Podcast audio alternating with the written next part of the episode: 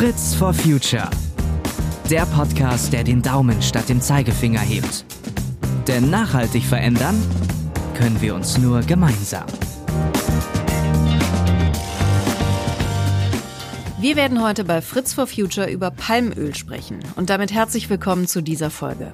Palmöl hat einen schlechten Ruf. Brandrodung, Verlust von Lebensräumen für Tiere und Menschen, zerstörte Ökosysteme, zweifelhafte Arbeitsbedingungen auf den Plantagen. All das hören wir immer wieder. Was dran ist und welche Lösungen es gibt, darüber werde ich heute mit zwei tollen Gästen sprechen. Zum einen mit Moritz Vorer. Er ist Geschäftsführer von Solidaridad Deutschland. Das ist eine Organisation, die sich mit den Lieferketten für unterschiedlichste Rohstoffe beschäftigt und diese Lieferketten sozialer und ökologischer machen will.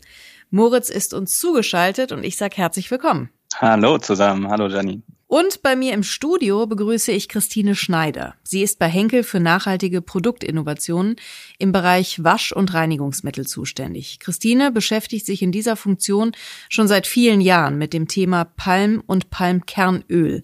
Schön, dass du heute hier bist, Christine. Ja, es freut mich auch. Palmöl wird in großen Massen verbraucht, weil es so günstig und so vielseitig einsetzbar ist. Deutschland verbraucht etwa 1,6 Prozent der weltweiten Palmölproduktion. Etwa die Hälfte davon fließt in Biokraftstoffe, Strom und Wärme. Ein weiterer großer Teil wird in Lebensmitteln wie Margarine oder Schokolade verwendet. Moritz, ich habe es eingangs ja gesagt, Palmöl hat einen wirklich enorm schlechten Ruf. Ist der gerechtfertigt? Ja und nein. Also ich meine, wir sehen verschiedene andere Rohstoffe, Kaffee, Kakao, Textilien und wir sehen dort immer wieder auch verschiedene Hotspots der Nachhaltigkeit. Und das Palmöl vor allem ein schlechtes Image bekommen, weil es zur Entwaldung äh, durch Großplantagen beigetragen hat und einen enormen Biodiversitätsverlust verursacht hat. Deswegen kann man schon sagen, dass der schlechte Ruf gerechtfertigt ist. Auf der anderen Seite muss man sehen, seit den letzten 40, 50 Jahren haben wir uns als Menschen auf der Welt verdoppelt. Das heißt also, wir müssen es jetzt schaffen, auf weniger Platz mehr von dem herzustellen, was wir für unser Leben brauchen. Und wenn wir auf Palmöl schauen, dann haben wir eine Frucht hier, die schafft es, circa das Fünffache der gleichen Fläche herzustellen an Öl wie andere Ölpflanzen, beispielsweise Raps oder Sonnenblumenöl. Und dadurch ist das eigentlich eine super Frucht, die wir nutzen sollten. Natürlich müssen wir jetzt schauen, dass keine weitere Entfaltung hier entsteht und dass Palmöl, das jetzt angebaut wird, auch nachhaltig angebaut wird. Jetzt hast du auf der einen Seite schon über die Effizienz der Fläche und des Anbaus gesprochen. Warum ist es deiner Meinung nach auch darüber hinaus keine Option, auf Palmöl gänzlich zu verzichten? Also es ist so, dass natürlich das Palmöl auch äh, viele, viele Jobs, viele Arbeitsplätze, viele Kleinbauern und ihre Familien heutzutage ernährt und viele, damit sprechen wir wirklich über Hunderttausende, Millionen von Menschen, die von den Einkommen aus dem Palmöl abhängen. Jetzt ist es heutzutage so, dass das, was wir hier vor Ort konsumieren, hat Auswirkungen woanders. Palmöl selber ist ein Produkt, das in den Tropen nur angebaut werden kann. Das heißt, das ist in der Regel mehrere tausend Kilometer von uns weg. Und dadurch spüren wir vielleicht weniger Verantwortung, als wenn es jetzt regional angebaut werden könnte. Jetzt ist es heutzutage so, dass die Welt ein Dorf geworden ist und wir Verantwortung für unsere Mitmenschen auch den anderen Teilen der Erde tragen müssen. Und daher sehen wir, ganz auf Palmöl zu verzichten, macht eigentlich keinen Sinn, sondern wir müssen schauen, dass es ökologisch und sozialverträglich angebaut wird, beispielsweise mit dem ASPO zertifiziert, um einfach die Bedürfnisse der Menschen heutzutage gut und nachhaltig zu decken. Über diese Zertifizierung werden wir gleich noch ausführlicher sprechen. Christine, aus Unternehmenssicht. Ihr stellt Wasch- und Reinigungsmittel her, ebenso Körperpflegeprodukte und Kosmetik. Würde das ohne Palmöl überhaupt gehen? Also welche Eigenschaften bringt Palmöl denn eigentlich mit? Also neben den vielen guten Eigenschaften, die wir gerade gehört haben, dass es eben universell einsetzbar ist, hat es auch sehr viele Vorteile für Wasch- und Reinigungsprodukte. Und zwar nutzen wir insbesondere das Öl der Kerne und das entfällt ungefähr auf zehn Prozent der Ernte.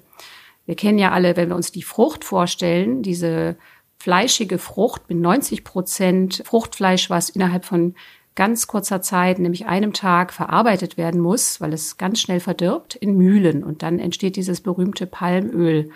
Aber die Kerne, die werden erstmal sozusagen in einem Crusher aufgearbeitet Und dann bieten sie über viele, viele Stufen in der chemischen Industrie für uns die wertvollen Inhaltsstoffe für die Tenside. Und Tenside sind ja in allen Produkten enthalten, die schäumen. Also alle unsere Wasch- und Reinigungs- und Putzmittel mehr oder weniger enthalten Tenside. Und dort ist das Palmkernöl ein sogar, würde ich sagen, unersetzbarer Rohstoff. Die einzige andere Möglichkeit, die man noch hat, ist das Kokosöl. Aber wir haben ja eben gehört, dass es nicht die gleiche Effizienz hat und dass man viel mehr Fläche bräuchte und es auch gar keine Kokosplantagen gibt und es wiederum ganz andere Probleme mit dem Kokosöl einhergehen. Und deswegen glauben wir auch gar nicht, dass die Substitution der richtige Ansatz ist, sondern wir setzen auf nachhaltiges Palmöl, weil wir glauben, in der zertifizierten Form ist es einfach der beste Weg unter den verschiedenen Optionen und Möglichkeiten, die wir haben. Moritz, du hast es vorhin schon angesprochen, die Zertifizierung. Die anerkannteste Zertifizierung für Palmöl ist die vom RSPO. Das ist die Abkürzung für runder Tisch für nachhaltiges Palmöl. Diese Zertifizierung ist allerdings schon oft kritisiert worden, die Regeln seien zu lasch. Hat sich da was getan in den vergangenen Jahren? Ja, das ist richtig. Der RSPO hat eine mittlerweile schon eine längere Vergangenheit. Es war circa Nullerjahre, wo sich der WWF Gedanken über dieses Thema gemacht hat und 2004 dann äh, den RSPO initiiert hat. Seitdem haben viele, viele Gespräche stattgefunden. Man muss sich das so vorstellen. Ein runder Tisch funktioniert so, dass erstmal alle verschiedenen Akteure an einen Tisch zusammenkommen. Das heißt, neben den NGOs sind es vor allem die Unternehmen, die Wissenschaft und verschiedene andere Akteure. Und dann muss man erstmal eine gemeinsame Sprache finden. Das hat beim RSPO sieben Jahre lang gedauert, bis die Sprache äh, gefunden wurde und ein Verständnis voneinander gefunden wurde, dass man sogenannte Mindeststandards, also Kriterien ökologisch und sozial festlegen konnte. Sieben Jahre lang hat man sich erstmal sozusagen hingesetzt, um das Anfangsregelwerk äh, zu initiieren. Daran kann man sehen, dass am Anfang die Positionen sehr, sehr, sehr weit auseinander lagen und die erste Version war auch eine Version, wo alle Zähneklinischen gesagt haben, gut, das verabschieden wir jetzt, aber das ist definitiv noch nicht da, wo wir hinwollen. Das war dann 2011, jetzt sind wir in 2020 und wir haben mittlerweile die dritte Version.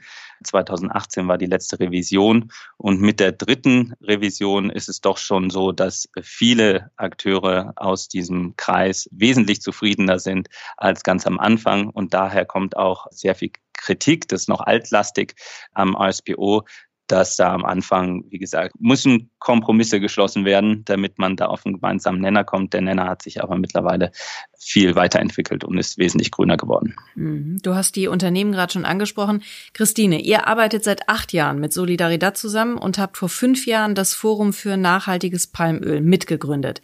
Was wollt ihr damit erreichen? Also ich steige sehr gern erstmal ein und erkläre die Partnerschaft mit Solidaridad, die ein wirklicher Glücksfall war im Jahr 2012. Denn wir wissen, dass 40 Prozent der globalen Ölmengen werden von Kleinbauern erwirtschaftet. Und es ist häufig so, dass wenn Zertifizierung anfängt, dass es für Kleinbauern unmöglich ist, direkt die Anforderungen zu erfüllen oder auch am System teilzunehmen. Und da sie aber 40 Prozent der globalen Menge ausmachen und es generell auch knapp ist, das zertifizierte Palmkernöl, hatten wir in 2012 die Idee, wir möchten gern die weltweite Menge an zertifiziertem Palmkernöl erhöhen und zwar mit der Unterstützung von Kleinbauern. Mit diesem Ziel sind wir angetreten.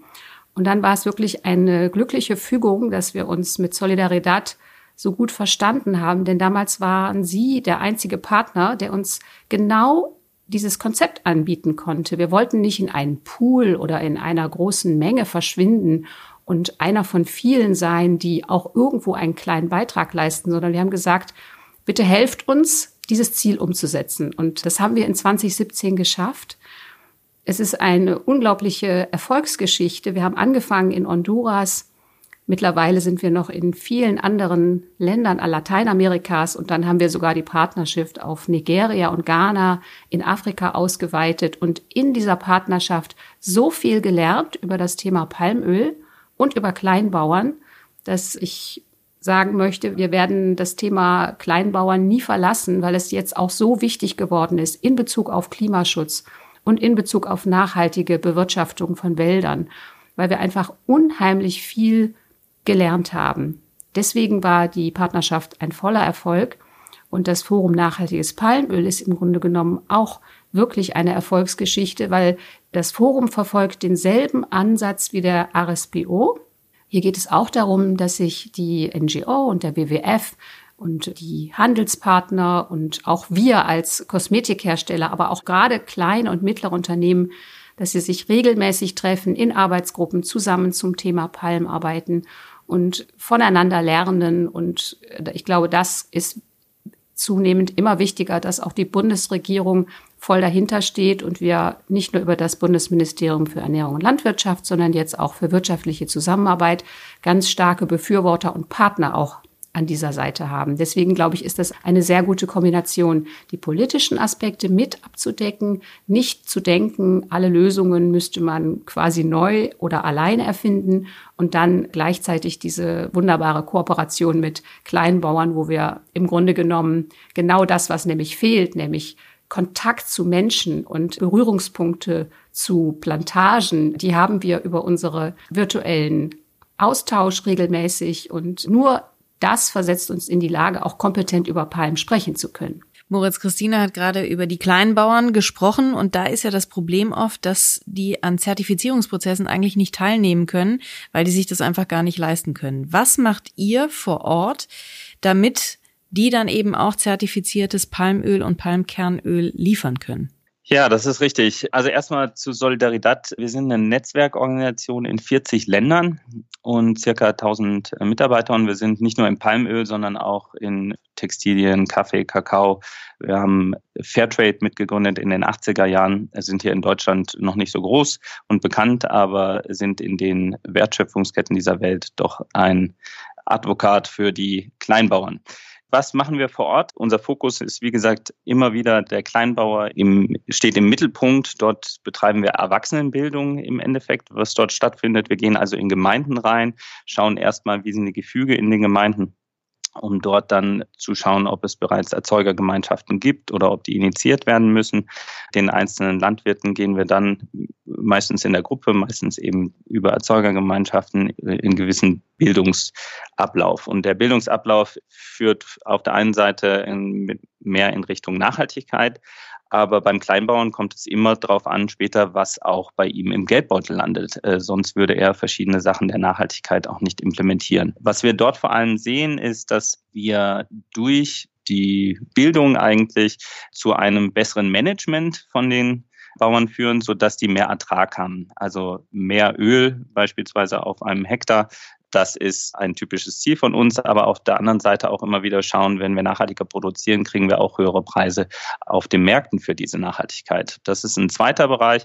Ein dritter Bereich ist dann dass man in Zeichen der Effekte des Klimawandels auch immer wieder schauen muss, was sind die Risiken für Kleinbauern in diesen Tagen. Und da geht es auch hauptsächlich darum, immer wieder zu schauen, wie anfällig verschiedene Pflanzen und ihre Anbauarten in den heutigen Zeiten und da zu versuchen, naturnah anzubauen, weniger Monokulturen und so weiter und so fort. Das sind also die, die Arbeiten vor Ort, die wir machen. Wenn wir aber auf Kleinbauen und die Zertifizierung schauen, dort ist es auch so, dass man nicht nur sozusagen vor Ort die Arbeit macht, um dann äh, Kleinbauern überhaupt erst in die Lage zu versetzen, eine Zertifizierung zu bekommen, sondern auch auf der anderen Seite schaut beim ASPO in den verschiedenen Gremien, muss man da ansetzen? Denn, der, denn Palmöl ist vor allem bekannt eben durch Großplantagen. Jetzt äh, braucht es bei einem Standard dann auch immer wieder Regelwerke, die nicht nur auf Großplantagen gemünzt sind, sondern eben auch auf die Kleinbauern. Und hier sind, machen wir uns stark äh, in Arbeitsgruppen, dass man Leitlinien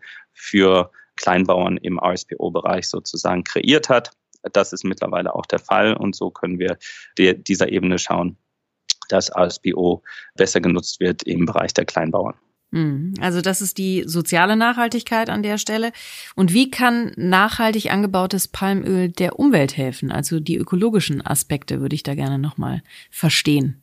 Ja, also da kommen wir nochmal zurück auf das große Bild, dass wenn wir, wie wir derzeit leben, also ein typischer Europäer, wenn wir alle Europäer wären auf dieser Welt, dann würden wir jetzt gerade 2,5 Erden brauchen, um so zu leben. Das geht nicht.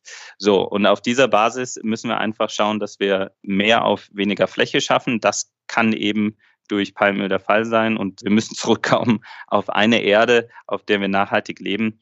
Und nur so können wir dann auch Pufferzonen und bestimmte Flächen, die wir jetzt haben im Bereich des Regenwaldes oder andere Biodiversitätsflächen, können wir die auch unter Schutz stellen, schaffen auf der anderen Seite genug zu produzieren. Man muss darüber hinaus immer noch sehen, wir sind ja noch nicht oben angekommen. Wir sind jetzt gerade bei sieben, acht äh, Milliarden Menschen und es soll noch weiter Richtung zehn, elf gehen. Das heißt also, wenn jetzt schon der Druck auf die Wälder so groß ist, wird er noch weiter steigen und die Lösungsansätze müssen viel stärker auch noch implementiert werden, als sie heute sind. Christine, bei wem liegt deiner Meinung nach der größte Teil der Verantwortung, wenn es darum geht, den Abbau von Palmöl eben umweltverträglicher und sozialer zu machen? Da haben wir eine ganz klare Meinung auch über das Forum Nachhaltiges Palmöl, dass natürlich die Unternehmen ihre Ziele umsetzen, implementieren und darüber berichten müssen. Aber gleichzeitig sehen wir auch Verantwortung in den innerstaatlichen Beziehungen. Also es kann nicht sein, dass zum Beispiel Vorgaben vor Ort nicht kontrolliert und umgesetzt werden. Und ich meine damit zum Beispiel Brandrodung, um ein Beispiel zu nennen. Das ist nicht erlaubt. Auch natürlich nirgendwo ist das erlaubt, weil diese Brände eben leicht übergreifen können. Trotzdem wird es praktiziert und es wird nicht genügend kontrolliert. Und manchmal kann man ja auch gar nicht mehr sagen, wo das Feuer entstanden ist und wer wirklich die Ursache ist. Daher braucht es ganz viel. Und wir sprechen im Forum Nachhaltiges Palmöl wirklich mit den Regierungsvertretern, mit den NGO vor Ort, mit Lokalen, mit Mühlenbesitzern, mit Unternehmen, mit Handelspartnern und auch mit Konsumenten. Wobei natürlich der Konsument vielleicht eben eher affin ist für die negative Presse. Das heißt, das Image hat es, des, des Palmöls hat es wirklich sehr, sehr schwer, weil es eben auch in jedem zweiten Lebensmittel im Supermarkt enthalten ist und von daher so in unheimlich bekannt in einem 360-Grad-Bewertungsprozess. Deswegen glaube ich, ist es unsere Aufgabe, wer trägt die Verantwortung? Da muss jeder seinen Teil der Verantwortung leisten, weil wir können ja nicht, wenn man auch an das Lieferkettengesetz jetzt denkt, Verantwortung übernehmen für den gesamten Rest der Kette als Endnutzer. Wie gesagt, wir kaufen ja auch nur sehr hoch aufbereitete Rohstoffe und die Lieferkette ist, wie wir eingangs auch gelernt haben, nicht transparent. Aber das heißt in keinster Weise sich zurückzulehnen, sondern ganz im Gegenteil. Aber man muss, was Moritz auch sagte, diese Kompromisse finden und die kann man nur im Dialog finden. Und vielleicht noch abschließend, was ich auch von Solidarität gelernt habe und was mir unheimlich gut gefallen hat, wir müssen auch manchmal aufhören, Polizei zu spielen und sollten lieber Handreichungen geben. Was soll man denn besser machen, wenn man den und diesen Zwängen ausgesetzt ist, zum Beispiel den wirtschaftlichen Zwängen. Und wir neigen halt sehr oft dazu, die Polizei spielen zu wollen und unsere Standards noch höher zu schrauben und lassen dabei vollkommen außen vor, wie die Situation sich individuell vor Ort darstellt. Und deswegen sind wir so dankbar, dass wir auch diesen Einblick immer wieder einbringen, weil wir die Erfahrung machen, dass er ganz, ganz häufig übersehen und leider auch vergessen wird. Mhm. Wie erlebst du die Gesprächspartnerinnen und Gesprächspartner, von denen du gerade eben auch gesprochen hast? Ist da die Bereitschaft da, wirklich was zu verändern? Die Bereitschaft könnte nicht größer sein. Es wird zwar immer der Eindruck erweckt, es bräuchte den ganzen Druck von außen, aber wenn ich jetzt Richtung Green Deal und Ursula von der Leyen und, äh, und dieser unwahrscheinlich ambitionierten ja, Entwaldungsstrategien und Forstwirtschaft, wenn ich, wenn ich sehe, was für Anforderungen daran geknüpft sind, wie unsere Rohstoffe zukünftig nach Europa importiert werden, dann glaube ich, also ich, ich würde sagen, wir, wir werden 360 Grad eingekreist. Also ich meine jetzt die Palmindustrie. Wir haben Satellitenüberwachung. Wir haben Zertifizierungssysteme, deren Anforderungen stetig steigen. Wir haben immer schärfere Kontrollmechanismen. Wir haben so viel Druck und äh, vielleicht sollte man noch mal die Zahl sagen, dass ja 86 Prozent des Palmöls, das nach Europa importiert wird, zertifiziert ist. Das heißt, wir sprechen wirklich über den Rest, der noch nicht umgestellt ist und es ist immer so, die letzten Meter erfordern die höchsten Anstrengungen. Und daher glaube ich, da die Anforderungen ja immer so steigen und zum Beispiel faire Löhne am Anfang der Lieferkette, das umzustellen, ist so eine große Aufgabe. nicht für einzelne Partner, sondern für alle Beteiligten, dass ich guten Mutes bin, dass wir im Palmölbereich diese Transformation auch vollziehen werden, einfach weil wir es nicht länger erlauben können, zuzusehen, dass wir eine Mitschuld tragen an, an der Zerstörung der Umwelt. Moritz, wenn wir jetzt einmal abschließend noch auf die Verbraucherinnen und Verbraucher schauen, was können wir denn beitragen, damit eure Anstrengungen, die ihr gemeinsam macht, sich auch lohnen? Ja, das ist eine gute Frage. Also Konsumenten in erster Linie sehe ich nicht primär im Aktionsfeld. Wir haben 2,8 Sekunden, bis wir im Supermarkt eigentlich entscheiden, welches Produkt wir nehmen. Und in diesen 2,8 Sekunden ist es nicht zumutbar, einem Konsumenten sich dann sozusagen so viel Wissen anzueignen, wie wir den jetzt haben, um dann zu entscheiden, nehme ich das Produkt oder ein anderes. Darüber hinaus ist es ja nicht nur so, dass die, ich sag mal, dass es ein Produkt gibt, sondern es gibt eine Fülle von Produkten und unglaublich viele Nachhaltigkeitslabels so dass ich in erster Linie nicht den Konsumenten in der Verantwortung hier sehe, sondern mehr die Unternehmen. Also die haben wesentlich mehr Zeit, die haben ganze Abteilungen, die sich mit Nachhaltigkeit beschäftigen, die können vor Ort gehen, können anschauen, wie das Ganze vor Ort aussieht, was sie auch unterstützen wollen. Das ist genau das, was Henkel hier auch macht, dass sie sich wirklich mit dem Thema ins Detail so beschäftigen, dass sie dann auch für ihr eigenes Unternehmen, für ihre Produkte und Marken sagen können, in welcher Art und Weise sie welche Strategie hier vorantreiben wollen. Und man muss immer auch sagen, ein große Unternehmen können nicht von heute auf morgen von 0 auf 100 gehen. Da gibt es einen Zeitfaktor, der über mehrere Jahre geht, wo man einfach den Unternehmen auch die Zeit lassen sollte, sich da umzustellen. Aber es ist richtig, wie Christine sagte, es ist nicht mehr Zeit, sich zurückzulehnen. Die Zeiten sind vorbei. Jetzt ist wirklich äh, das Gaspedal gefragt, um in, im Bereich der Nachhaltigkeit voranzuschreiten. Wir haben 2020 und es fallen schon viele Dinge jetzt gerade auseinander. Und wenn man jetzt ganz spezifisch, wie gesagt, Christina hatte gesagt, 86 Prozent sind in Europa. In Deutschland sieht sehr ähnlich aus, aber dann ist auch nochmal unter den verschiedenen Sektoren doch gewisse Unterschiede. Da ist beispielsweise der Futtermittelsektor in Deutschland, der kann noch ein bisschen Druck gebrauchen als dass wir hier noch eine schnellere Gangart finden, BO-zertifiziertem Palmöl zu bekommen. Also genau, wenn ein Konsument jetzt wirklich sich damit beschäftigen möchte, um zu schauen, dann ist es jetzt auch ein bisschen schwieriger, weil viele Unternehmen durch das schlechte Image sich eigentlich nicht trauen, irgendwo offensiv auf ihren Produkten zu schreiben. Palmöl ja und dann RSPO zertifiziert. Also das ist einfach nicht gängig.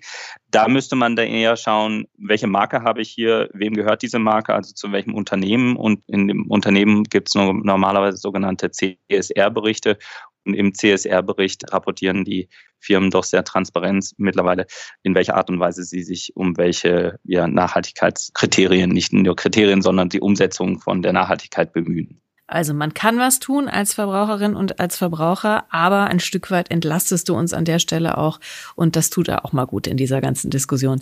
Vielen herzlichen Dank an euch beide für dieses Gespräch, das meiner Meinung nach mal ein ganz neues und konstruktives Licht auf das Thema Palmöl geworfen hat. Vielen Dank, dass ihr euch die Zeit genommen habt. Danke auch. Dankeschön. Und wenn ihr, liebe Hörerinnen und Hörer, Feedback habt zu der Folge, schickt uns das gerne per Mail an fritzforfuture.henkel.com.